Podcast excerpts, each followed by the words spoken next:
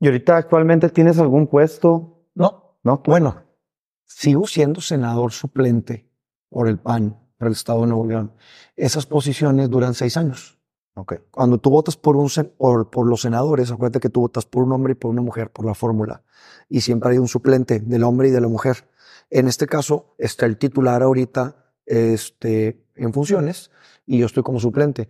Y es algo así como estar disponible para que si en algún momento se necesita, pues tú tengas que entrar, como ya me pasó en la legislatura pasada. Me tocó estar como senador en funciones, este, no, no se dice propietario, como senador en funciones o como titular del- de la posición este, en la legislatura pasada. Y en un, en un periodo que le llaman eh, en la, la comisión permanente. La comisión permanente no es otra cosa más que cuando está la raza de vacaciones, en el verano y en diciembre. Entonces se cuenta que se van, se van los diputados y los senadores de vacaciones, pero dejan unos encargados. Entonces, como no se pueden quedar todos, se quedan algunos, pero es muy selecto porque siguen pasando cosas. Entonces, esa comisión se llama comisión permanente porque está eh, integrada por senadores y por diputados federales. Y ahí mismo hacen una mesa directiva, igual que en un periodo eh, de una legislatura normal, hacen una mesa directiva. Entonces, ahí me tocó estar como secretario de la mesa directiva. Muy padre. Entonces, todo este rollo para decirte que la, en realidad esa posición termina en el 24, Ok. En las próximas elecciones. justo en las próximas elecciones. Ok. Sí. Pero pues no estoy en funciones, no tienes ninguna responsabilidad, ninguna atribución, ningún sueldo, absolutamente nada. Solamente suplente por amor al arte o. Pues, lo que pasa es que cuando alguien vota por esa posición, ya, o sea, queda en firme, pues. No es como que vayas a poder renunciar. Se puede renunciar, pero en estos casos más bien es, sigo teniendo la posición, pero no estoy en funciones. Haz de cuenta que estoy, soy el jugador que está en la banca. Sí. Si en algún momento hay que entrar a la cancha, entras a la cancha. Más que la banca sí le pagan. No, es que a la banca sí le pagan, sí entrena y todo. Esa es la pequeña diferencia. Sí. Ay, no, pero Oye, padre. esto se quedó grabado. No pasa nada si lo subimos. Nada, nada. Ok. Yo no, aquí, con- a mí me pueden preguntar sobre absolutamente todo. Ok. Oh. Todo. No, pero me refería. Digo, lo, lo editamos todo al final, si no, o sea, sí, pero siéntanse con nosotros. Aquí no hay, o sea, no- no- no- ni preguntas dirigidas, ni preguntas omitidas, ni siéntanse con absoluta libertad y transparencia de hacer preguntas si quieren también irreverentes. Yo, lo- yo lo preguntaba porque no te había hecho Avisado. avisado, exactamente, que Por correr, la, aire. cor- por correr la cortesía, pero bueno. Exactamente. Pues bueno, empezamos este, oficialmente entonces este, con, con el licenciado Horacio González Delgadillo. Eh, él fue senador y, y pues qué, qué mejor, qué mejor inicio, ¿no? Muchísimas por estar aquí. encantado de compartir tiempo, espacio, conocimiento, experiencias. Y luego les digo yo que es un ejercicio de reciprocidad, porque yo les platico un poquito sobre mí, sobre mi experiencia este, y lo que me ha tocado vivir, pero al mismo tiempo a mí me toca también aprender de las mismas este, pláticas, porque hay muchas otras cosas que los jóvenes están ahorita presentes y a mí me sirve para mantenerme también actualizado sobre temas de interés. Claro, ¿no? Sí, tampoco me gusta, o sea, me encanta dar la introducción a la gente que, que invito porque digo, es un honor tenerte y, y, y- y es como que el respeto, pero también me gusta que fluya más y de repente siento que como que di- dices el, eh, todo el nombre, el currículum de alguien y, y ya no se siente tan genuino la interacción que lo, lo que no queremos, pero, pero pues no, platícanos este, sobre el, cuando fuiste senador el, eh, en la legislatura pasada, ¿qué se siente este, estar en el Senado? Dicen, una vez escuché que el Senado es como el, el mejor estado de ánimo del hombre o algo así, que es, que es decir, la aspiración pues más alta, ¿no? Eh, No digo nada contra los diputados, pero solo hay 128 senadores. Pero mira, cuando, de verdad, muchas gracias por el espacio. Este, encantados de, estar aquí con ustedes todas las veces que, me inviten. Pero mira, para los que hemos eh, tomado la decisión de participar en lo público o en la política, este, dicen, entiendo yo que la palabra como que senador, senado, viene del latín de sabiduría. Y entonces estás rodeado de gente que ha participado mucho en los temas públicos, en los temas políticos, en los temas electorales, y entonces pues, aprendes un montón. Eh, yo empecé mi trayectoria eh, pública como regidor ciudadano aquí en mi ciudad, que es San Pedro. Después de venir muchos años de trabajar en la iniciativa privada, trabajé muchos años en la iniciativa privada, fui maestro también en la UDEM, este, y el destino luego me llevó a que me invitaran a ser regidor ciudadano en San Pedro, y luego ocupé varias posiciones en lo público, pero finalmente este, la posición como senador ha sido una, un, un privilegio porque te permite, miren, hoy justo, hoy es día lunes 8 de mayo, y es la nota del día de hoy, por ejemplo, están viendo que es lo, eh, lo que resuelve la Suprema Corte de la Justicia de la Nación sobre el famoso Plan B, Plan B. que si se desaparecía o no se desaparecía el INE. Entonces, todas esas cosas, este, me tocó participar en su momento desde el origen. Entonces, te permite estar mucho más enterado de, de cómo están pasando las cosas y el rodearte de personas que, independientemente que tengamos ideologías y pensamientos diferentes, te permite también abrir un poquito más. Dicen que la, que la mente tiene que ser como un paracaídas, ¿no? La tienes que abrir, o sea, conforme vas cayendo, se va abriendo y vas aprendiendo cada vez cosas nuevas. Y lo mismo pasa en el Senado.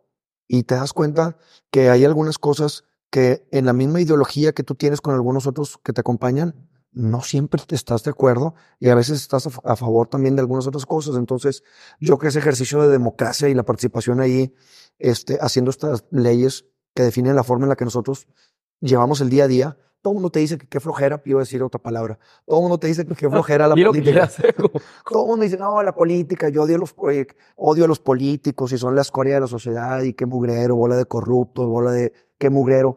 Este, a mí no me interesa involucrarme en la política, pero la verdad de las cosas es que dicen que si tú no te involucras en la política, la política se va a involucrar contigo. Y todo lo que tiene que ver con nuestros negocios, con nuestra educación, con nuestra seguridad, con todo el acontecer del día a día de nosotros como ciudadanos, viene de la política. El problema es que se ha deteriorado tanto en los últimos años que pues nadie quiere participar. Fíjate que yo, además de soy confer- conferencista y tengo ya muchos años dando una conferencia. Y uno de los temas de los que hablo es de la fortaleza de las instituciones. Y ahí te habla de la confianza que hay en la Suprema Corte de la Justicia de la Nación, en los militares, en las universidades, en la, en la prensa, etcétera. Y los que salen a mero arriba calificados son los militares y las universidades.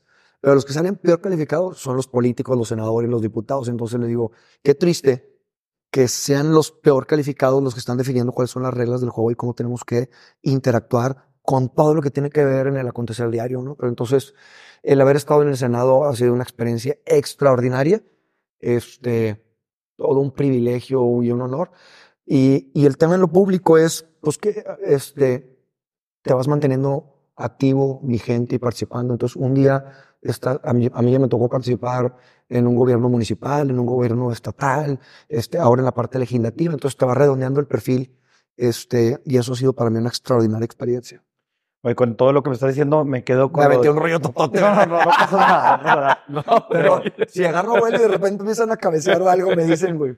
No, pero con, con eso que estás hablando y que dices que las instituciones más confiables son las universidades y el ejército, me, me, me vino a la mente el tema de los estudiantes que mataron ahí en el, en el TEC de Monterrey y, Sí. y cómo pues, estas instituciones que en teoría son las más confiables, el ejército y el TEC, se vieron involucradas en un encubrimiento y se prestaron a malas prácticas, ¿no? No vamos a decir que todos, yo estoy seguro que hay muchos este, soldados buenos y que el TEC es una gran insti- institución y es una buena institución, pero bueno, siempre tienen sus altas y bajas, ¿verdad? Y en ese momento fue una, una baja para ambas partes. Completamente de acuerdo contigo. ¿Y sabes cómo lo resumiría yo y cómo lo complementaría? En todos lados hay buenos y malos. O sea, hay buenos y malos en los partidos políticos, hay buenos y malos en, en- como maestros, hay buenos y malos estudiantes, hay buenos y malos jugadores de fútbol, hay de todo. Y entonces, el problema es cuando la llevan justos por pecadores, ¿no? Y ahorita, por ejemplo, estamos hablando del tema público y estamos hablando, a mí siempre me gusta hablar de la participación ciudadana porque yo vengo, vengo prácticamente de la iniciativa privada. O sea, he sido emprendedor, empresario, ejecutivo y ahora estoy participando en esto y la verdad de las cosas es que hace 10 años que empecé a participar eh, muchos de mis familiares y amigos me decían que si estaba tonto. ¿Cómo es posible que estés este, dejando eh, la estabilidad y el crecimiento que has tenido en, en- en lo empresarial como para venirte a meter a lo público? Yo lo que les digo es que todos en algún momento de nuestras vidas tenemos que participar en algo. Todos. Y entonces, el hecho de que haya gente mala, pues no habría de... o sea, son llamadas de atención, al mismo tiempo también nosotros tenemos que tomar las decisiones de salir y participar. A lo mejor no en un partido político, pero en una junta vecinal, haciendo un podcast, o sea, generando conciencia, participando activamente. Porque lo que les digo es que es bien fácil señalar desde lejos eh, las cosas que están mal, pero pues hay que ser parte de la solución y ser nosotros mismos agentes de cambio, ¿no? Claro, pero intimida, ¿no? Entrar a la política. Todos conocemos ese caso de, pues era la familia bien o perfecta y todo estaba bien, su- este, el negocio y de repente se met política y que el papá en la cárcel, que la familia separada, que la, la esposa este, se fue con otro, que los hijos muy traumados, o, o yo personalmente, o sea, gente muy cercana a mí lo, lo ha vivido, entonces es como de repente te pensando, ¿no? Es mucho riesgo y, y pues también, claro que haces por ayudar y todo, pero, pero son muchos reflectores y, y marea, marea. O sea, creo que una vez me dijo el fiscal, eh, un fiscal que entrevisté, algo así me dijo que era tanto como le lamían las botas que él le preguntaba a uno de sus compañeros o asesores, oye, ¿de qué color es el cielo? Si le decían, del color que tú quieras. Estaba madre, o sea, y chance, yo, chance yo caigo, o sea, si, si hay 10 vatos que, que están alrededor de mí diciendo que eres perfecto, pues chance me lo va a creer, ¿no? Y, y ¿sabes cuál es el problema? Que se marea- hay mucha gente que se marea muy rápido. A ver, primero que nada, el costo de participar en lo público es alto, porque implica mucho sacrificio social, mucho sacrificio económico, eh, una fortaleza de tus amistades, con tus amistades, con tu familia y demás. Porque, a ver, yo llevo 10 años en esto, este, y he tenido también, como dicen coloquialmente, grillas, ¿no? Y críticas, y, oye, y señalamientos de que esto está mal, hizo esto, y le digo, mira, O notas, ¿eh? o notas, ¿no? Sí, y, y ahí van a estar. Y entonces, eh, no todos los medios de comunicación son tan profesionales como para ser verdaderamente objetivos con lo que, eh, con lo que publican. Y muchas veces son relaciones, yo les digo que son relaciones utilitarias. Desgraciadamente son relaciones utilitarias y va de la mano con lo que me estás diciendo tú. ¿Por qué? Porque esas relaciones utilitarias, cuando están las personas en el puesto, te das cuenta que tienes, yo lo, este, les decía yo, que las felicitaciones de cumpleaños son diferentes cuando estás como senador a cuando estás en tu casa, en tu negocio, ¿no? Este, Y no te tocó en Navidad, ¿verdad? Tú estuviste de febrero a... eh, no, a mí me tocó. Porque si Ah, sí. te hubiera tocado Navidad, o sea, No, pido pero- lleno, ¿no? No, pero mira, como quiera me ha tocado, o sea, a ver, ya fui regidor ciudadano en San Pedro, secretario del Ayuntamiento de San Pedro, secretario del Ayuntamiento de San Nicolás, este, me tocó estar obviamente en el Senado y en la Comisión Permanente, me tocó estar como director general de Fundidora. Siempre lo que yo hago es que los- las cosas que nos regalan, por ejemplo, en diciembre, es, oigan, en la posada de equipo, ahí van. O sea, a mí en lo personal no me den absolutamente nada, todo para que haya absoluta transparencia en ese sentido, porque además es ilegal el poder recibir este regalo. Eh, pero yo lo que les digo es, son relaciones utilitarias y entonces buscan al, al puesto, no a la persona. Yo tuve un jefe a quien le tengo mucho aprecio, que, toba- eh, a- que fue mi jefe en Cemex, que me contaba un chiste del secretario de Hacienda y decía él que, le- que el secretario de Hacienda llegaba ahí a la plaza y el bolero, o sea, se sentaba a que le bolearan los zapatos, se los boleaba y les decía, oye, ¿cuánto es? No, jefe, no, no me debe usted nada. Ah, no, gracias. Y así, todos los días, deja de ser secretario de Hacienda, pasa el tiempo, regresa otra vez y entra al edificio como ciudadano, se sienta que le volen los zapatos y le dice, ¿cuánto, este, ¿cuánto te debo? Y Son 50 pesos. Dice, oye, pero ¿cómo me estás cobrando 50 pesos si nunca, si nunca me has cobrado? Dijo, no, yo sigo sin cobrar, pero sigo sin cobrarle al secretario de Hacienda. Usted ya no es el secretario de Hacienda. Entonces, son, son... Oye, y, y la gente se, o sea, esa gente que está en los puestos se, se, se, se da cuenta, ¿verdad? Que, que los están utilizando. O Mira, ¿tú si no, que te- si no estás tú seguro de lo que eres, el por qué estás ahí, y no estás consciente de que esos puestos son prestados para poder, o sea, para poder aportar algo en el camino, porque ¿sabes cuál es el problema? Que cuando participan en lo público hay tres tipos de personas. Uno, este, los que son por palancas y pues es la única manera en la que puede- puede- pueden conseguir una chamba. Otros, porque tienen únicamente interés económico de ver cómo van a estar recibiendo un beneficio eh, personal. Y tercero y último, que es donde creo que encajo yo, y así me quisiera este, mantener siempre firme, es los que somos idealistas y un poquito soñadores, en donde sí pensamos que el participar nosotros activamente vamos a hacer las cosas de manera diferente. Entonces, hay mucha gente que se marea.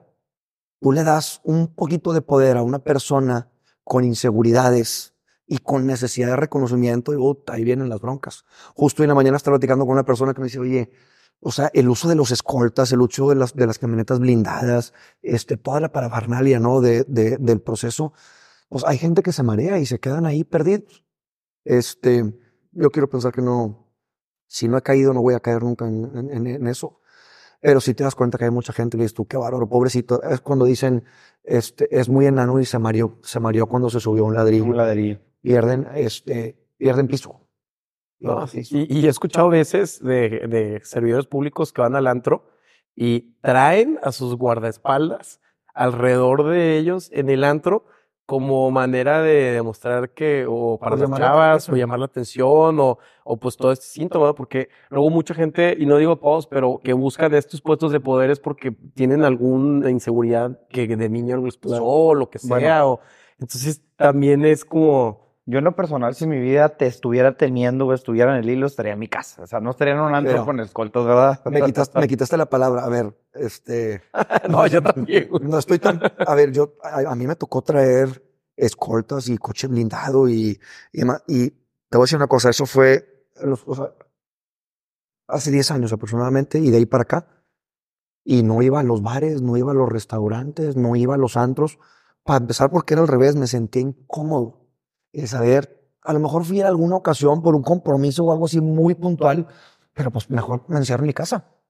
Y entonces la verdad no es que tienes tanta chamba porque me decían, oye, es que tú, este, ¿cuándo? ¿Por qué en los puestos, por qué nunca hiciste campaña? Yo, pues porque los puestos no son para hacer campaña, los puestos son para ponerte a jalar.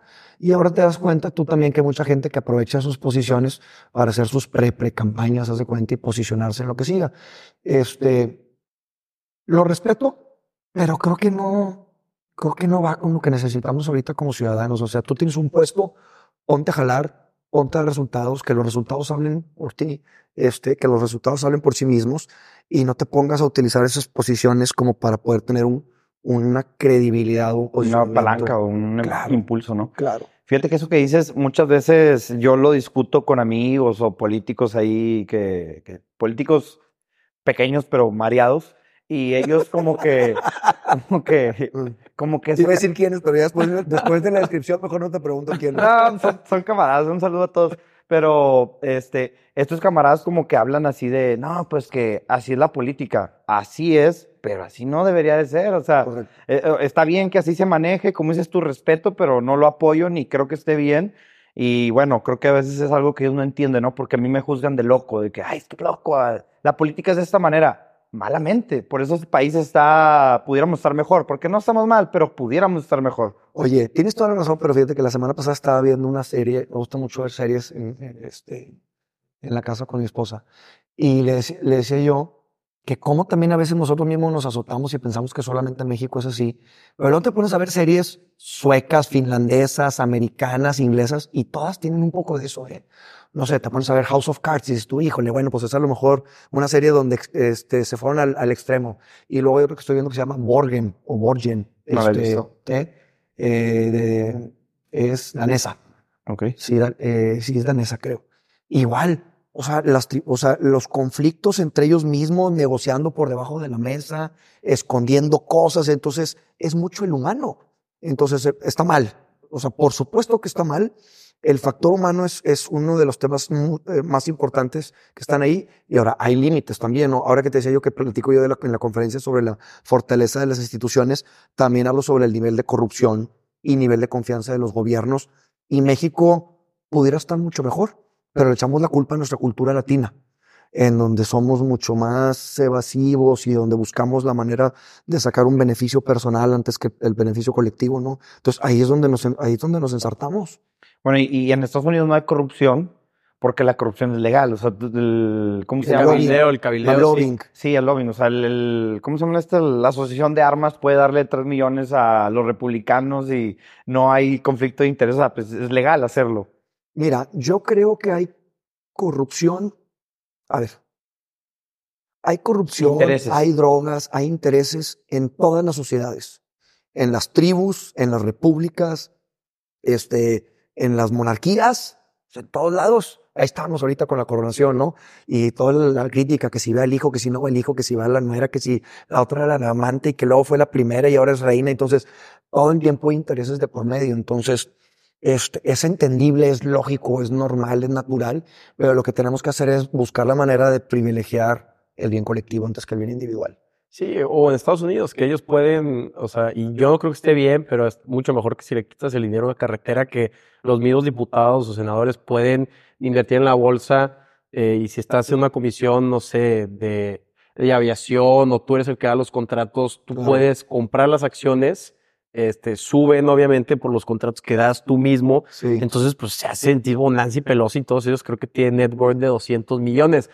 Pero luego, y, y, o sea, a mí en un futuro, pues, sé si me gustaría ser político, pero me quedo pensando, a ver, y, y yo ideológicamente, y chance no sé tanto, ¿verdad? Porque nunca he estado en política, entonces yo digo. oye, yo tampoco y nadie de mi familia, o sea, mis papás son médicos. O, sea, tú sabes más que yo en, en el tema de, del servicio público, ¿verdad? Porque a ver, yo soy estudiante, pero me quedo pensando, como a ver, yo me quiero lanzar de, en el partido 3. Ajá. Ajá. Entonces llego al partido 3 y bueno, ok, quiero ser diputado. Ah, sí, está bien. Este, y, y eh, quiero buscar fondos, ¿no? Por, para, para, no sé, mi campaña. Ajá. O el partido me dice, no, pero pues tú busca los fondos. Ah, bueno. Entonces yo voy con algún empresario y digo, oye, necesito apoyo para mi campaña. Ah, ok, está bien. Pero cuando seas diputado, ¿cómo me vas a apoyar? Y tú, puta, o sea, todavía no soy alcalde, diputado y ya voy a tener intereses. Entonces empiezo, ok, entonces ya voy a hacer un títere. Y ok, lo, y luego ya me meto al partido, bien padre, así. Y al parecer, pues, a ver, la gente roba, ¿no? O, o hay ciertas formas, pues, de, de obtener recurso o beneficio y que yo voy a ser el único de que como que palomita santa que no haga nada y en un, en un colectivo, pues obviamente te van a aislar, ¿no? Porque pues todos están repartiendo el queso y, ah, ese güey es, bien, es mocho, es mocho. Sácalo. Sácalo. Entonces, nunca va a ser parte de este colectivo de poder. Entonces son como temas sistémicos que a ver, yo me, me parten el cráneo no, ni me digas, yo me he dado de topes 10 años, o sea, a ver, empecé como ciudadano, me invitaron como regidor ciudadano, luego me invitaron a afiliarme a un partido, ya no estoy afiliado en ese partido, este, y te das cuenta que son clubs en donde tienen intereses en común. Entonces, yo qué es lo que creo, de hecho, de eso estoy haciendo ahorita mi tesis doctoral, este, sobre gobernanza. Eh, y gobernanza no es otra cosa, yo nunca había escuchado la palabra hasta hace dos o tres años, no sé si les ha tocado escucharla, pero gobernanza no es otra cosa más que decir, eh, muchas decisiones y temas de gobierno se pueden tomar entre el gobierno, organismos de la sociedad civil y, este, y la academia, por ejemplo, o los empresarios. Entonces, ahora sí, a mayor participación de todos en una misma mesa, les digo yo que es como el, como el ejercicio de que imagínate que estás tú haciendo un examen en el salón, está el maestro y te dice, oigan, ahorita ven cómo va a salir del salón, no se copien pues algunos se va a copiar. Claro, claro. Pero si el maestro dice, no, no va a salir, pero desde aquí desde la ventana lo voy a estar viendo, a lo mejor se copian un poquito menos. Pero si el maestro está ahí presente, no se van a copiar. Entonces yo lo que les digo es que en, esa misma, en ese mismo ejercicio, para, los, eh, para, el, para la ciudadanía, pues a mayor participación ciudadana, mayor transparencia y a mayor transparencia, menor corrupción, porque estás viendo lo que está pasando. Es como cuando vas a un restaurante y tienen un vitral en la cocina. Para eso está el INAI, ¿no? Pero que... Pero el, el, es, el INAI es para el acceso a la información. Y aún así hay muchos, hay muchos eh, eh, procesos y hay muchas acciones en las cuales puede participar el ciudadano que antes no existían. Por ejemplo, eh, hoy me salió un recuerdo justo de hace 10 años en el Instagram de que estábamos participando en una mesa en, en donde se hacen las adquisiciones del municipio pero con contralores ciudadanos. Entonces tú estás viendo ahí las cosas que se van a comprar, los proveedores que van a participar y la decisión que se va a tomar en frente de los ciudadanos y todo grabado con una en, video. Entonces, otras cosas, por ejemplo, el presupuesto participativo. Gran parte de, lo que nosotros pagamos en impuestos o lo que se paga en impuestos, el municipio se los puede repartir a las juntas vecinales para que decidan qué es lo que quieren hacer en el parque, qué es lo que quieren hacer en la calle. Entonces, vas incrementando poco a poco la participación de la ciudadanía hace muchos años, antes de que nacieran ustedes, yo estaba muy joven, prácticamente le echamos la culpa a los políticos y a la política de todas las cosas que estaban mal. Y luego se fueron desarrollando políticas públicas, en donde las políticas públicas participaban algunas personas de la sociedad, velando los intereses de que se pudieran ir balanceando. Bueno, eso ha ido evolucionando y el punto más actual es el de gobernanza en donde juntos nos damos cuenta de cómo vamos a hacer las cosas. Entonces, yo sí creo que el tema de la participación ciudadana tenemos que seguirlo empujando. Creo que también es un tema en donde a lo mejor no podemos participar toda la vida, pero en algún momento tenemos que participar y en algún tema que nos interese. Oye, a mí me gusta mucho el tema del deporte. Te metes en un tema de fomento del deporte. A mí me gusta la cultura. Te metes en lo de cultura.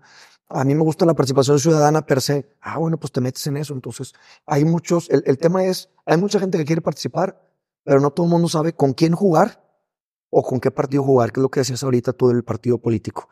Pues, este, a veces mismo infierno distintos diablos, no todos los partidos están iguales, y no lo digo solamente por los de México, también es a nivel internacional. Pero ahora que se están moviendo incluso las opciones de las plataformas ciudadanas, tú puedes ser candidato ciudadano sin partido político. Te cuesta el doble de tiempo y esfuerzo y demás, Pero a lo mejor ahí sí con eso puedes medir los compromisos que vas a estar agarrando. Como tú decías, en el partido político, por ejemplo, a veces tienen intereses que están por encima de ti. Y entonces casi, casi quieren y te dicen, oye, aquí está esta persona, te va a ayudar con esto. Y, y luego tienes que, o sea, tienes que asumir que el partido tiene como quiera sus propios acuerdos, ¿no? Entonces, creo que es la única manera en la que puedes dormir tranquilo y saber que puedes participar en un tema. Mira, por ejemplo, aquí en San Pedro, pues aquí ya hubo candidaturas independientes, candidaturas ciudadanas. Y yo creo que llegaron para quedarse, o sea, con todos esos vaivenes, este, hoy yo te puedo decir, por ejemplo, aquí el tema de San Pedro es balón suelto. Puede ganar el Bueno, PAN, Y también es, es, es, es un terreno muy fértil para esto porque claro. es, es, es, un, es un municipio donde no se dejan llevar por 200 pesos de, de- para que vayan a votar, Claro. ¿verdad? Sí, aquí no hay Entonces, despensas. Aquí no hay despensas, aquí ya no hay necesidad Claro. de ese tipo. Entonces yo creo que es un, es un terreno muy fértil para que un candidato pueda mover ciudadanos. Pero fíjate, fíjate qué bueno que dices, en el caso de San Pedro, este, porque en algún momento tengo como objetivo escribir un libro de las peculiaridades del éxito de una ciudad o del éxito de un municipio y por qué algunos otros eh, fracasan. Pero el caso de San Pedro tiene tres cualidades o tres características. El primero ya se lo saben, el, mayor, el municipio con mayor ingreso per cápita más o menos de Latinoamérica, ¿no? El segundo es el municipio con mayor número de años de educación en todo México. O sea, aquí es más fácil que, que vayan terminado carrera, maestría, dos maestrías, etc. Y el tercero es el municipio con mayor número de juntas vecinales formalmente establecidas. Entonces, hay lana, hay capacidad intelectual y hay capacidad de organización. Entonces, por eso precisamente aquí hay, hay, una- hay un concepto que le llaman en la política que es el voto cruzado. Hace mucho tiempo, cuando había 70 años de que gobernaba el PRI o luego el PAN y luego una ola del, del PRD también muy fuerte, la gente normalmente decían carro completo cuando votaban y decían, ¿a ustedes ya les tocó votar? Diputado. y entonces todo, decían, pam, todo, pam, pam. todo por el mismo PRI, color. PRI, PRI. diputado local, tal color. Y el mismo para diputado federal, y el mismo para senador, y el mismo para presidente, y el mismo para todo. Y en San Pedro ya ni siquiera es cruzado, es triple cruzado. Pueden votar por un candidato, fíjate lo que pasó aquí en San Pedro, por ejemplo, votaron por un candidato ciudadano para alcalde, por un gobernador de un partido político y en algún momento fue por un diputado de otro partido. O sea, una- un, un cruce de, de tres. No, y también, o sea, veo que en San Pedro los mismos empresarios o- gente que te intereses se, se rolaban la bolita, ¿no? Oye, te toca ser alcalde, compadre, y no la riegues. Entonces se creó gente muy capacitada que Sí. tenía una visión empresarial sin endeudarse y, y yo creo que lo veían más como servicio social, ¿no? Que no pasa tanto. Y visionarios, fíjate que uno que lo estás diciendo. Yo trabajé 15 años en Cemex. Bueno, trabajé, antes de Cemex trabajé un par de años en Vitro. Eh, ahí estuve como asesor de planeación y desarrollo de capital humano y luego trabajé en Cemex. La última posición que tuve fue como director de asuntos corporativos. Pero en ese entonces, estando yo en Cemex, estaba en vida eh, don Lorenzo Zambrano. Y don Lorenzo Zambrano en ese entonces era presidente del TEC.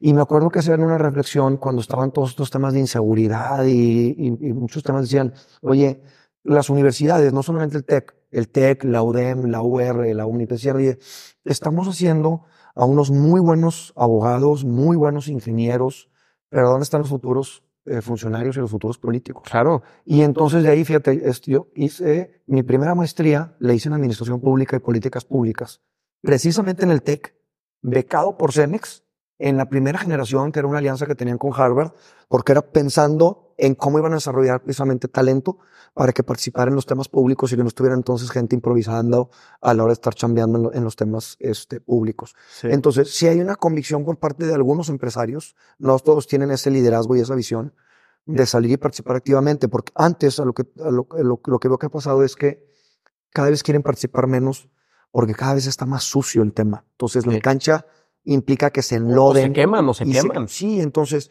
mira, cuando tenemos, o y a mí me toca, no creas, o sea, digo, híjole, de repente me cuesta porque tengo hijos, tengo mi reputación, tengo mis estudios, Claro. este, tengo mi patrimonio, mis negocios, y digo, no creas, como que ya te raspan.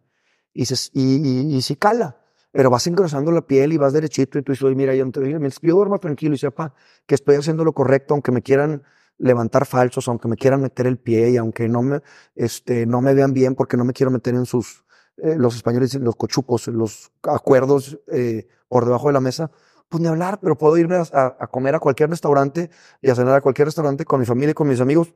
Y, y al contrario, o sea, estoy seguro que nos van a voltear a ver bien cuando identifican que es una persona que está verdaderamente jugándosela. Claro, y, fíjate que no sé, que tú que fuiste profesor de la UDEM, no sé qué tal viste a los chavos, pero mínimo mis compañeros del TEC no les gusta la iniciativa pública, les hablo de política y no, no, no, no, no, no, no, iniciativa privada, puro privado, entonces también te quedas pensando, como, "Mm", y no es tanto tipo Itam, Ibero, que casi casi vomitan políticos a cada rato, en el TEC no les gusta meterse al servicio público, o al menos eso es lo que yo sentí, no sé qué tal está la UDEM, pero pues al final del día, esos son los, pues e- es la gente que debe de participar, ¿no? Con educación preparada. Ahorita estaba viendo, este, los exalcaldes de San Pedro, todos se apellidan o Zambrano, o Sada, o Chapa, o Rangel, o sea, es, compadre, te toca a ti el servicio social, güey, y si la riegas, vas a mis intereses y mis negocios, entonces se vuelve un, un grupo bien padre que, Sí. que, como tú dices ahorita, está decayendo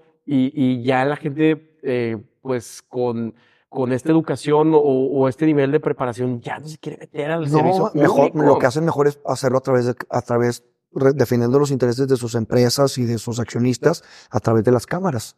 CAINTRA, Coparmex, Canaco, y hay un montón de asociaciones y, y, organismos de la sociedad civil, el Consejo Cívico y demás. Pero pues no es tan efectivo que estar dentro del Pero- ejecutivo. pero ¿no? desde ahí pueden estar cuando menos señalando. Desde adentro, el problema es lo que te digo, es mucho sacrificio.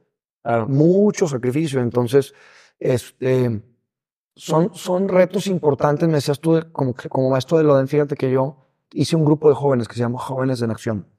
Y luego tuvo éxito y incluso algunas mamás querían participar y quise hacer hasta un grupito de mamás en acción donde no hacemos otra cosa más que labor social comunitaria, porque yo lo que quería era desarrollar jóvenes con talento y que tuvieran una participación en algún momento en lo público. Y que las mamás, por ejemplo, que se involucraban, yo les decía que tenemos que empezar a generar familias socialmente responsables, que sean mucho más participativas en lo público.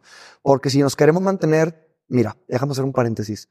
Dicen que hay una, eh, un estudio que se hizo en Nuevo León en donde le preguntaban a los, a, a los abogados y a los médicos de hace 20, 30 años que por qué estaban estudiando medicina y por qué estaban estudiando derecho. Por la lana. Hace 20, 30 años decían que era porque querían salvar vidas, porque querían defender a la gente inocente, porque querían de alguna manera tener una participación social. 30 años después le hicieron esa, misma pregunta y fue justo la respuesta que tú me estás dando, porque son las carreras mejor pagadas. Entonces, no está mal que tengamos esos intereses. Yo creo que pues, las generaciones van a ir cambiando y los baby boomers piensan diferente que los generación X, que los de generación Y, que los centennials, que los millennials, etcétera, ¿no? Este, pero hay que encontrar un sano balance porque si no, en manos de quién vamos a quedar. ¿A quién le reclamas? Y si no, si- o sea, tú dices, no es que yo me voy a enfocar en mi empresa por eso, pero para que tu empresa crezca y siga teniendo éxito, tiene mucho que ver también con lo público. Claro, y, y también es muy interesante el tema de las mamás porque eh, no, no las, y digo, obviamente no fue tu caso, pero ahorita que, que está tocando, no se, politiza, no se politiza tanto o no hay un encuentro tanto con pues, que las mamás de los municipios, pero ellos, eh, es, las señoras aquí tienen muchísimo poder y, eh, y pueden crear un cambio muy interesante. En Tampico, pues yo soy de ahí, lo que pasó es, Morena ganó todo el estado, todo el estado es guinda, pero Tampico ganó y ganó el, el, este, Chucho Nara del PAN porque las mismas mamás en los grupos de WhatsApp, Fueron. órale, mijito, a votar, Claro. y, y hicieron un cambio que le ganaron a, pues al presidente, ¿no?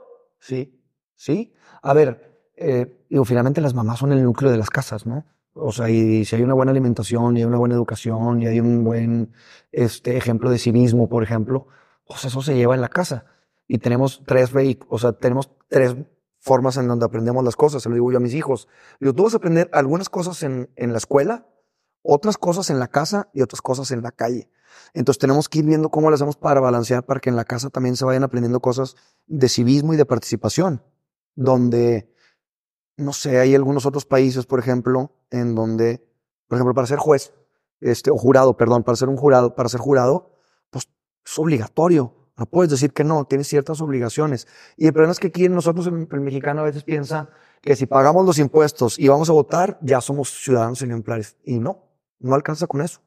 La verdad de las cosas es que los que están gobernando no pueden solos, necesitan ayuda.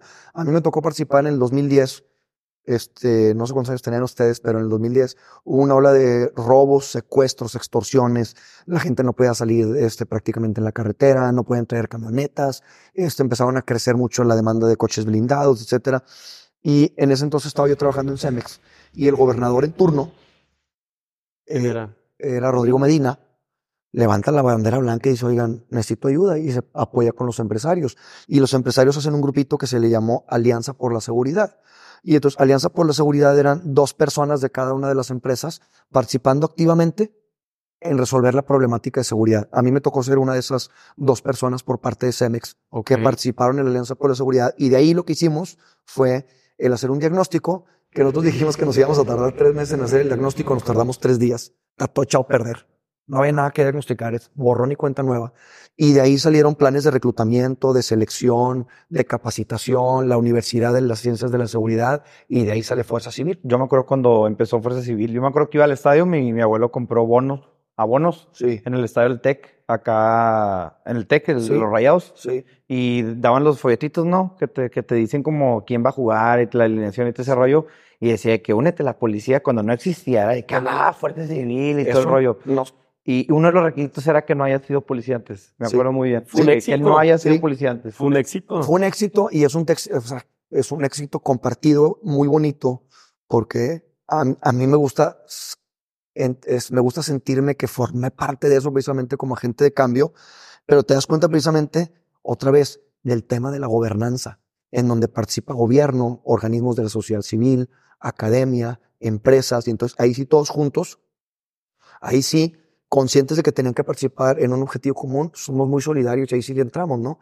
Entonces, el haber participado ahí en la Alianza por la Seguridad y de ahí sacar el tema de la Universidad de las Ciencias de la Seguridad y los puntos fijos y el nuevo uniforme y el nuevo nombre y los nuevos mandos y la nueva capacitación, pues te hace sentir, te hace sentir bien.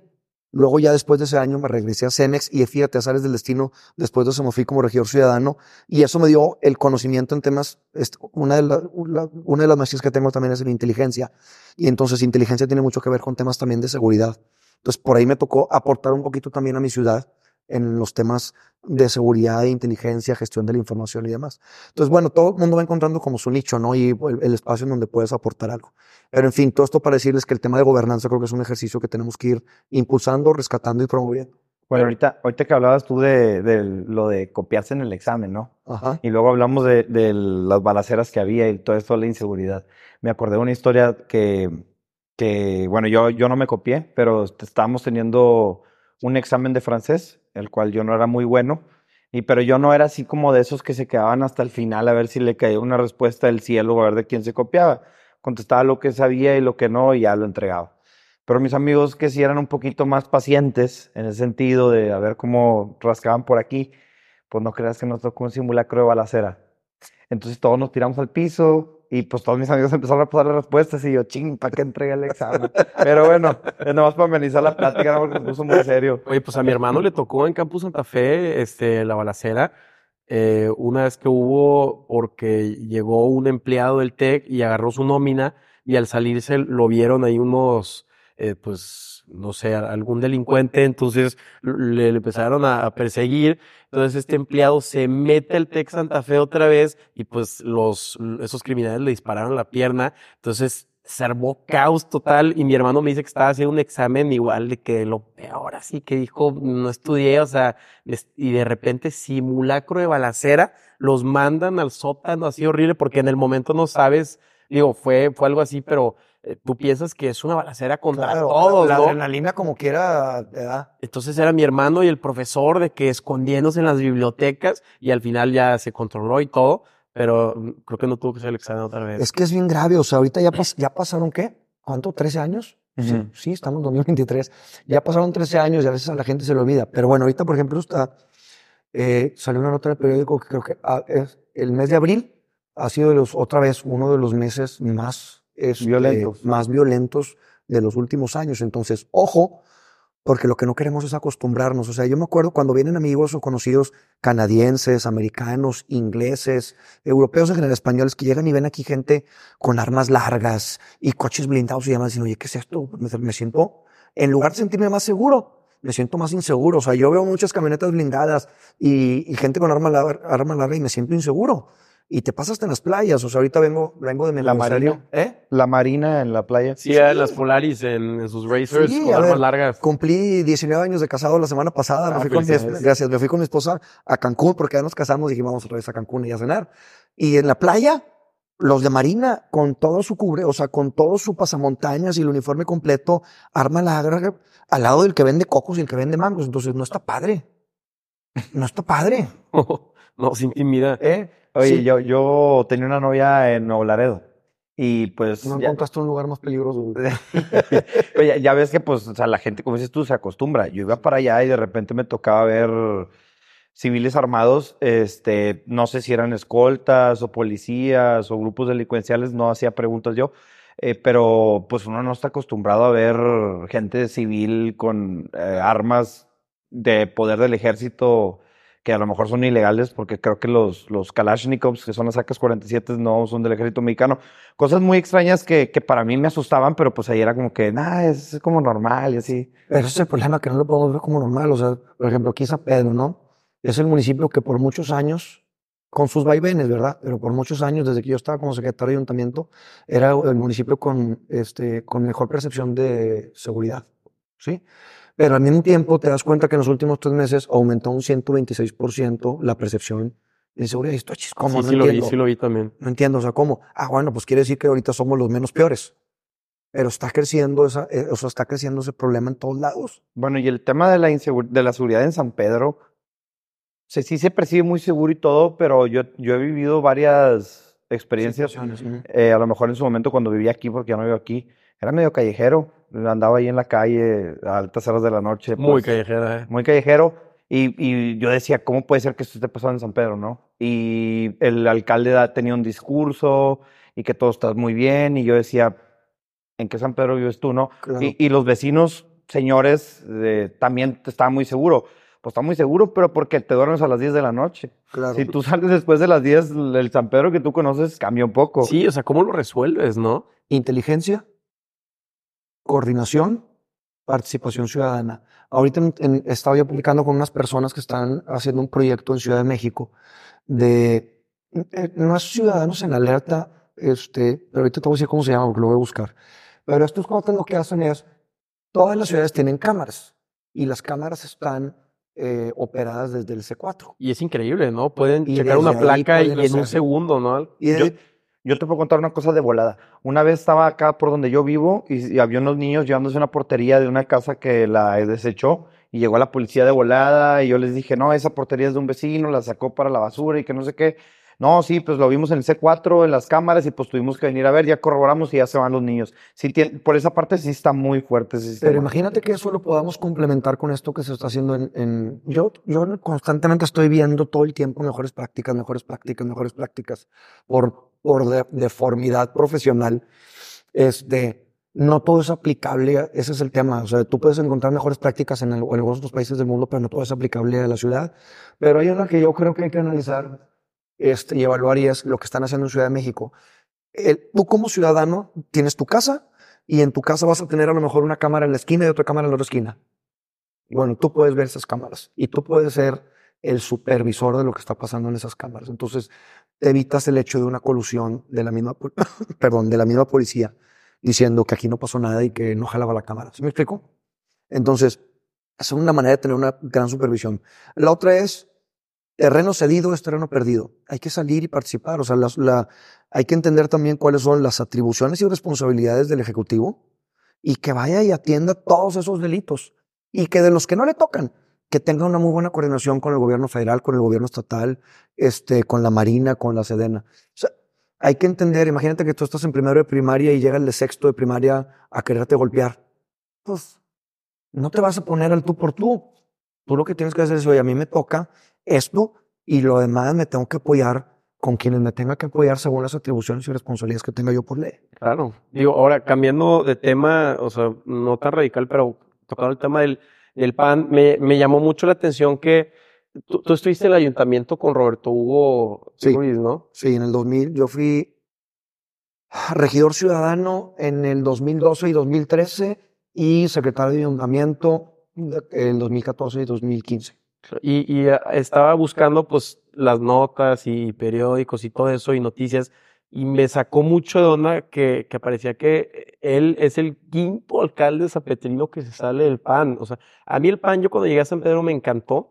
Hay gente muy preparada, gente muy buena, digo, como todos los partidos hay de todo, pero ¿qué está pasando? Y, y más en el PAN de San Pedro, que, que ha sido una institución, que, que ha sido algo así. Eh, entonces, a mí la verdad me, me, me duele porque es un partido que, que siempre me ha gustado desde que llegué aquí en, en carrera, ¿no? Mira, este, siento absoluta empatía contigo porque lo mismo pensé yo.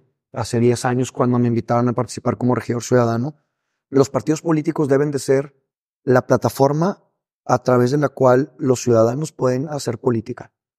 El problema es que los partidos políticos, algunos, y en algunos lados, no en todos lados, pero muchos, se convierten en negocios familiares en donde lo que hacen es cooptar el partido y desde ahí entonces estar dando trabajos, eh, haciendo tráfico de influencias o incluso en algunos casos, tristemente, hasta vendiendo candidaturas.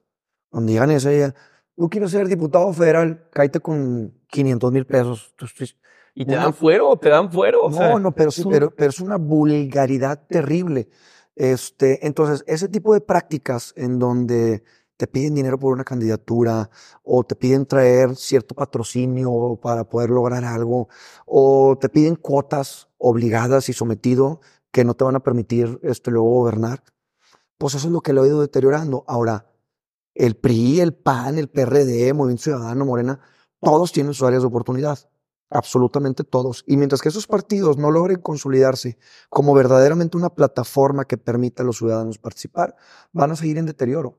Y les digo yo que el problema con, con algunos partidos políticos es que haz de cuenta que están queriendo vender un producto que se llama el blockbuster, cuando la, la sociedad ahorita lo que quiere consumir es Netflix. O sea, estás arcaico, estás fuera de, estás haciendo las cosas igual que hace 5, 10, 15, 20 y 30 años y tienes que actualizarte, tienes que evolucionar, tienes que buscar la manera verdaderamente de defender la democracia que eran tus valores. Si no lo hiciste así, pues por eso vas a ir perdiendo y perdiendo y perdiendo.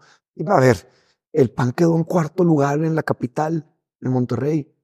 Yo tengo una pregunta. Este, ¿qué, bueno, nos, nos preguntas como para saber tu opinión. ¿Qué opinas tú de estas alianzas de PRI y PAN con tal de hacer competencia a Morena? Si esa alianza es de todos los partidos políticos contra Morena, o sea, un tipo tucón, todos unidos contra Morena, pudiera funcionar. Si no es así, entonces, ¿cómo el reto, va, el reto que van a tener es cómo van a defender las ideologías que son completamente diferentes? Es- eso es lo que yo quería O sea, llegar. unos ¿Cómo están, dos- a, unos están a favor de una cosa, otros están a favor de otra. ¿Cómo le vas a hacer para poder lograr? Ahora, imagínate aquí en el caso de Nuevo León o, o Monterrey, o sea, que el PRI y el PAN han sido los acérrimos rivales, ¿no? Y ahora me dices que vamos juntos, que no, me- no me digas. ¿Cómo que ahora vamos juntos si, hemos, si han robado este, elecciones? ¿Sí me explico? Entonces, son retos bien, bien importantes. A lo mejor a nivel federal pudiera tener un poquito más de probabilidad de éxito, pero a nivel estatal y municipal, cada municipio va a funcionar diferente.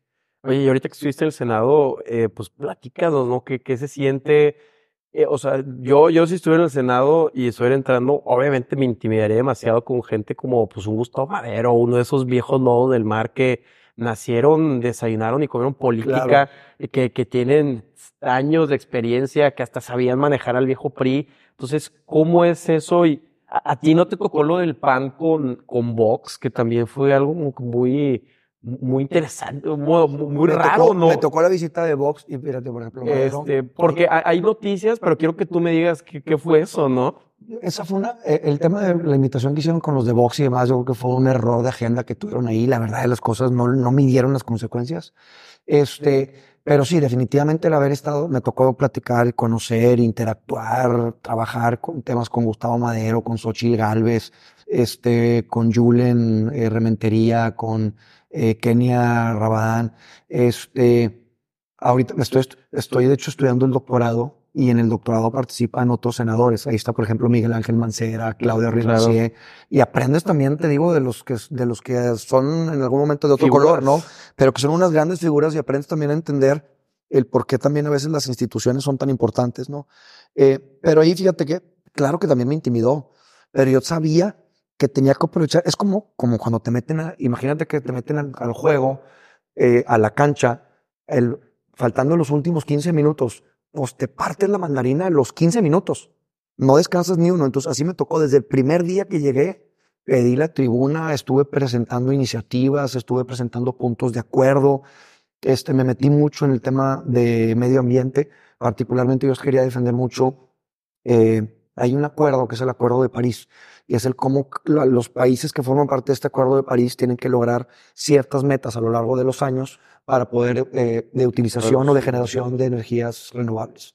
Y entonces yo presentaba iniciativas para decir, oigan, no nos salgamos de ahí y mantengámonos, porque ahorita lo que querían hacer era regresar otra vez a la generación de energía, este, eh, de, de la ley de la es correcto. La ley de la industria eléctrica, ¿no? La sí, reforma. Sí. Y luego me tocó también la educativa, que por ejemplo tuve un debate en el TEC, precisamente, y éramos cuatro senadores, uno de una de MC, uno del PRI, no es cierto más, el, de Morena, este Napoleón Gómez Urrutia, y yo. Este, y yo estaba en contra de la reforma, porque decían, oye, este, vamos a empujar la reforma, y terminó pasando porque tienen mayoría, pero decía, ¿cómo es posible que estés pensando que en esa reforma no vas a evaluar a los maestros. ¿Cómo? Y ¿cómo vas a dejar a un lado el decir que no hay necesidades de infraestructura? Tienes que buscar la calidad educativa, la calidad de infraestructura, que los maestros sean evaluados, que las posiciones de los maestros no sean vitalicias y casi, casi que heredables. Y plazas ahí. O sea, esas plazas heredables, o sea, ¿cómo es posible? O sea, es inadmisible pensar que en una universidad eh, privada o en una empresa no te van a evaluar. Lo que no se mide no se controla y lo que no se controla no se mejora. Entonces ahí tuvimos un debate muy, muy fuerte en el TEC. Este, pero pues bueno, me tocó también esa. Eh, me tocó participar también en lo de los datos biométricos, los celulares que querían que todo, que prácticamente se tuvieran acceso a los datos biométricos y de iris de todos los que tuviéramos un teléfono. Entonces la verdad es que esa información que es, imagínate, si ahorita están vendiendo las bases de datos de los que tienen los teléfonos. ¿Cómo, cómo? sí, claro, o sea, ahorita hay un, hay un mercado negro donde tú puedes en la irte a Tepito y te van a dar una base de datos de todos los teléfonos que tengan de no sé, de, de o sea, por ejemplo, si te marcan y, y se saben tu dirección, tu nombre y tu calle, no te asustes, es porque la compraron en algún lado y te están extorsionando. O sea, la otra vez a mí me hablaron, me dijeron, eh, pasamos ahí por tu negocio, dirección tal, este, ya platicamos con tu gente, no sé si te comentaron, eh, pues va a ser tanto al mes porque somos de tal grupo delictivo y que no sé qué, le, ah, pasaste por la ferretería. No es un negocio de ferretería, es un negocio, es una zapatería, vamos a ponerle. Sí, estuve en la ferretería con tus vendedores y le dije, compadre, yo no tengo ferretería, así que ahí nos vemos. Pero imagínate que esa base de datos que está en el mercado negro vaya con tus datos de iris y de biométricos, en donde ya es irreversible, ya no lo van a borrar. Sí, no, cierto. El número es bien. Me quitaron el número, bueno, pues, pues lo doy de baja y abro una línea nueva. ¿Y tu iris? ¿Y tu huella digital? ¿Tus biométricos? O sea, ya no es que están puestos ahí, cualquier persona pudiera entrar a tus cuentas bancarias y a un montón de cosas este, que son sumamente delicadas e importantes. Entonces ahí también fui a presentar este, eh, una iniciativa en contra de, incluso fuimos a presentar hasta una, una de inconstitucionalidad en la Suprema Corte. Nos metimos también en el tema de lo del INE. O sea, una gran experiencia, la verdad. Este, me tocó estar en, en, te digo, como secretario de la mesa directiva en, en la comisión permanente, viendo temas, bueno, traen la, la, legalización de la marihuana también. ¿Y ahí cómo van? Porque se estancó, ¿no? Pues entiendo yo que está estancada, está autorizada, pero entiendo yo que está estancada. Está estancada ahorita, este, pero pues en teoría va es un tema que va a ir avanzando, ¿eh? Y va a pasar. Eventualmente va a pasar.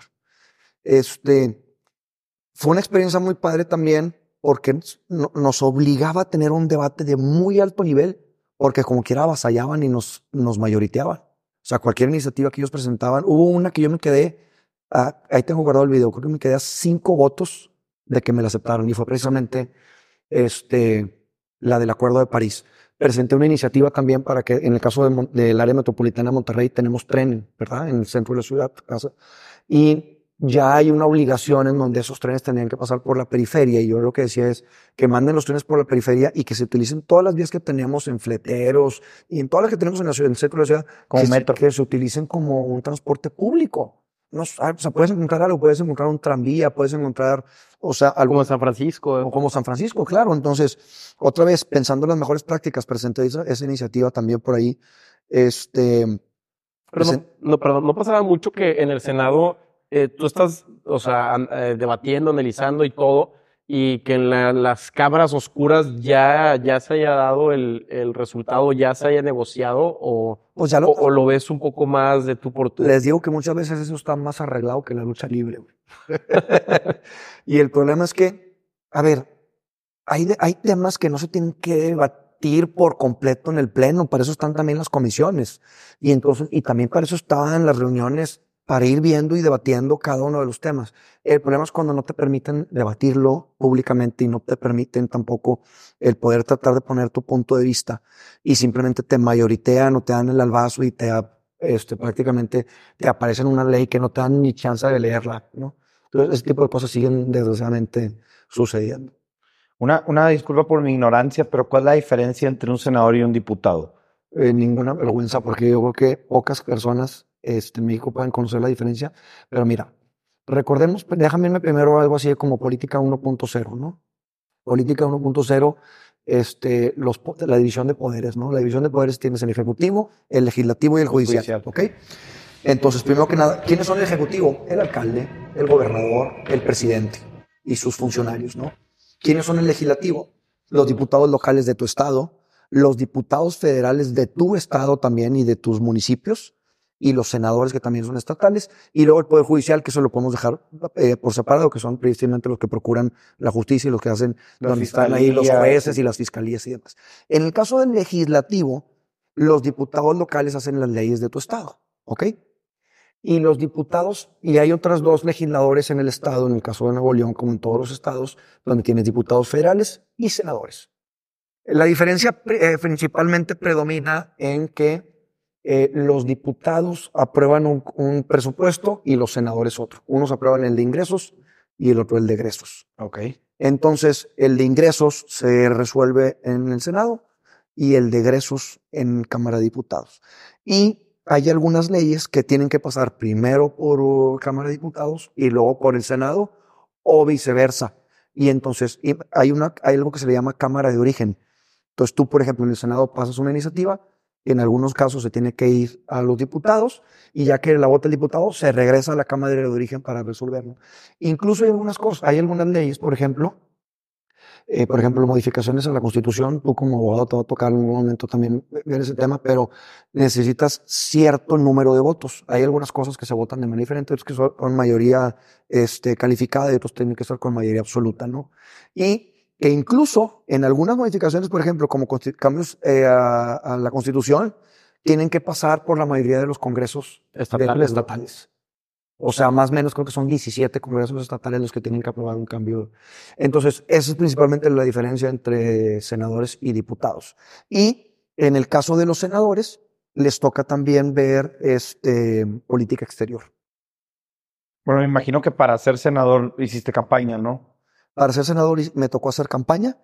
Este, es una campaña igual que cualquier otra eh, legislatura. En el caso de nosotros, quedamos como segundo lugar. Y entonces, al ser el segundo lugar, entramos por ser los primeros de la fórmula. Y entonces eh, entraron dos, entraron un senador y una senadora de Movimiento Ciudadano que quedaron en primer lugar. Y entró el el senador solamente de primera fórmula del PAN, en el de que voy yo con, como suplente. ¿Qué fue lo más impactante que viste durante campaña? Que sí hay mucha gente que quiere sentir a los políticos cerca, que los necesitan ser. Es divertidísimo, ¿eh? A ver, a mí me ha tocado hacer y participar en campañas municipales, estatales. Estatales ya llevo tres. No yo como candidato, salvo la del, la del Senado, pero es divertidísimo. Si en algún momento tienen la oportunidad de participar en una campaña política, en una campaña política, de verdad háganlo, porque te permite también tener el pulso ciudadano de verdad. Es sumamente este, eh, importante ahorita las redes sociales, pero yo creo que tienen que estar muy bien complementados con el trabajo de campo y con la cercanía con la gente y tener verdaderamente el diagnóstico y el termómetro de lo que la gente está necesitando. Eso te va a permitir tener entonces las soluciones correctas y no sin un diagnóstico desde fuera. Pero lo más, este, lo más interesante es que hay gente, hay, gente súper agradable. Ahora, a mí me tocó hacer a mí una campaña en el estado, desde arriba hasta abajo, los 51 municipios, desde Anáhuac, Lampazos, hasta acá abajo, Mier y Noriega, Zaragoza y demás. Y en, en todas esas comunidades es gente tan agradable, tan buena, tan noble, que te abren las puertas de su casa, te invitan a desayunar, te invitan a comer, te invitan a cenar. Este, les decía yo que seguramente soy el único político que en campaña, en lugar de bajar, subí como 8 kilos. Porque me la pasaba en la Las gordita, en el tamal y claro, y el dulce de Las leche. quesadillas, Sí, y entonces, pues, y- las, las y- glorias. ¿eh? De a mí me encanta, la verdad es que me, me gusta mucho interactuar con la gente y este, te das cuenta que, que cada casa es, es, es una novela diferente y tienes necesidades diferentes, ¿no? Y entonces, imagínate en un municipio, por ejemplo, como San Pedro, en donde tienes un gap de eh, posición socioeconómica tan amplio y donde puedes tener una de las personas más ricas del país viviendo a tres kilómetros de una persona que recoge latas y cartón para poder vivir de eso como pepenador. Entonces, te sensibiliza. Eso es lo que también creo que me ha ayudado mucho a mí a tener los pies en la tierra, ¿no? Y no marearte y estar buscando la manera de siempre ayudar. Pero bueno, yo creo que eso es lo que más me, me gustó impactó.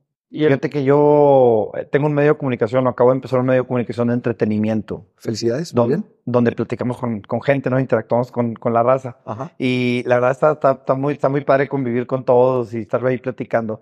Y depende de dónde vayas, las cosas que te cuentan.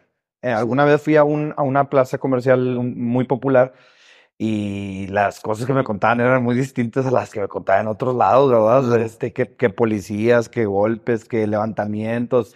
Y yo hasta quedé un poco asustado porque no era el, el resultado que esperaba, pero para nada.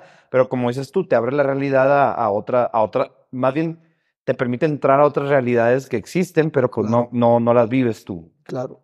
Sí, con los pies, te- o sea, tus pies en la tierra, te sales de tu burbuja, de la realidad que hay en este país y, y como que también, no es que te sientas mal, pero regresas a tu vida y dices, "Puta, o sea, hay, hay muchísimas cosas que se puede hacer pues Claro. sí". Y es una convicción bien padre de las que, pues yo creo que servidores públicos salen después de hacer eh, temas de labor social porque ya después de, ab- de abrir eso o de ver eso, ya no lo puedes Ya no no, vuelve atrás, volver a ver. ya Ya, no- te dieron la pastillita roja ¿no? como en Matrix, ¿no? Ya no lo puedes desvivir y entonces ya lo conoces, ya lo sabes, no hay un undo o un deshacer, ¿verdad? De las cosas.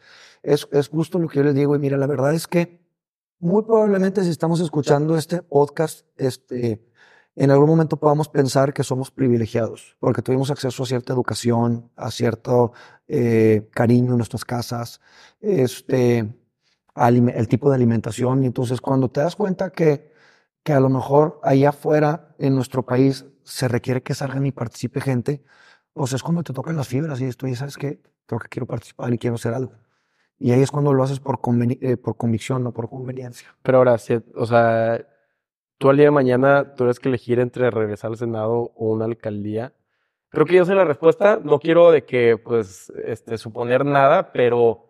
O, o, o cuál ¿Quieres escucharlo de tu boca? Sí, no, no, es que, pues, a ver, de lo que ves que te gusta mucho estar en el trabajo de campo, estar con la gente, estar con tus municipios y pues el Senado, no sé si es más de con lo que tú dices, egresos o, o relaciones exteriores. Entonces, pero te digo, tampoco quiero yo imponerte una ¿sabes qué respuesta? ¿verdad? A ver, con el Senado son cosas macro, de un gran impacto. Pero también creo que desde un ayuntamiento, desde un municipio, desde una alcaldía, puedes lograr un cambio directo en la gente. Mucho más fácil.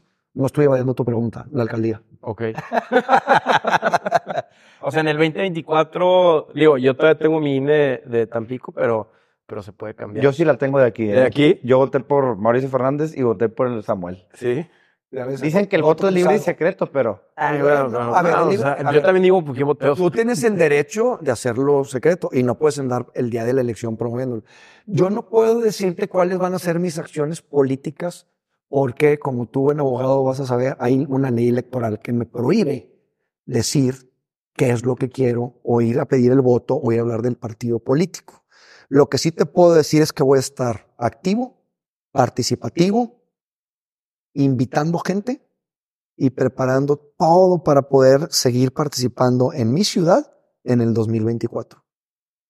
Perfecto. vámonos. Pues es un buen final. ¿Sí jala? Sí. Se imprime. Bien. Sí, no, no, eh, tuvo impacto. Pues bueno, muchísimas gracias por tu tiempo, Este, Jesús, quedamos a la orden y Gracias a ustedes y que se repita y nos podemos aventar. Este, cada cierto tiempo podemos agarrar temas de interés y sobre eso lo vamos rebotando. Y nomás que ahorita como que se están asomando unos vecinos, no sé si esté reservado este rollo, qué rollo. No, creo que es por chismosillos, pero Por, por la curiosidad, la Por la curiosidad, me- curiosidad. no importa. pues bueno. Este, Oye, pues mucho gusto conocerte, qué bueno que nos regalaste tu tiempo, que estás aquí presente con nosotros y pues que, que tuvimos una buena plática, ¿verdad? Que espero que sea fructífera para muchos que nos están escuchando. Un saludo a toda la raza que nos está escuchando desde su carro, desde su casa, desde su trabajo. Ya saben, aquí estamos, Boba, Carlos Altamirano y pues esto fue todo por hoy. gracias. ¿Algo que quiera agregar antes de... No, nada, retirarnos? ahí les dejo mis redes sociales también. Aparezco en Instagram como eh, arroba Jesús Horacio MX. Horacio lleva H, aunque sea muda, Jesús Horacio MX. Y en el resto de las redes sociales como Facebook y Twitter aparezco como Jesús Horacio G. Cualquier cosa que necesiten, dudas, demandas, querellas, amparos, con mucho gusto ahí estamos encantados de poder este, aportar un poquito de la experiencia y conocimiento. Gracias. Muchas gracias.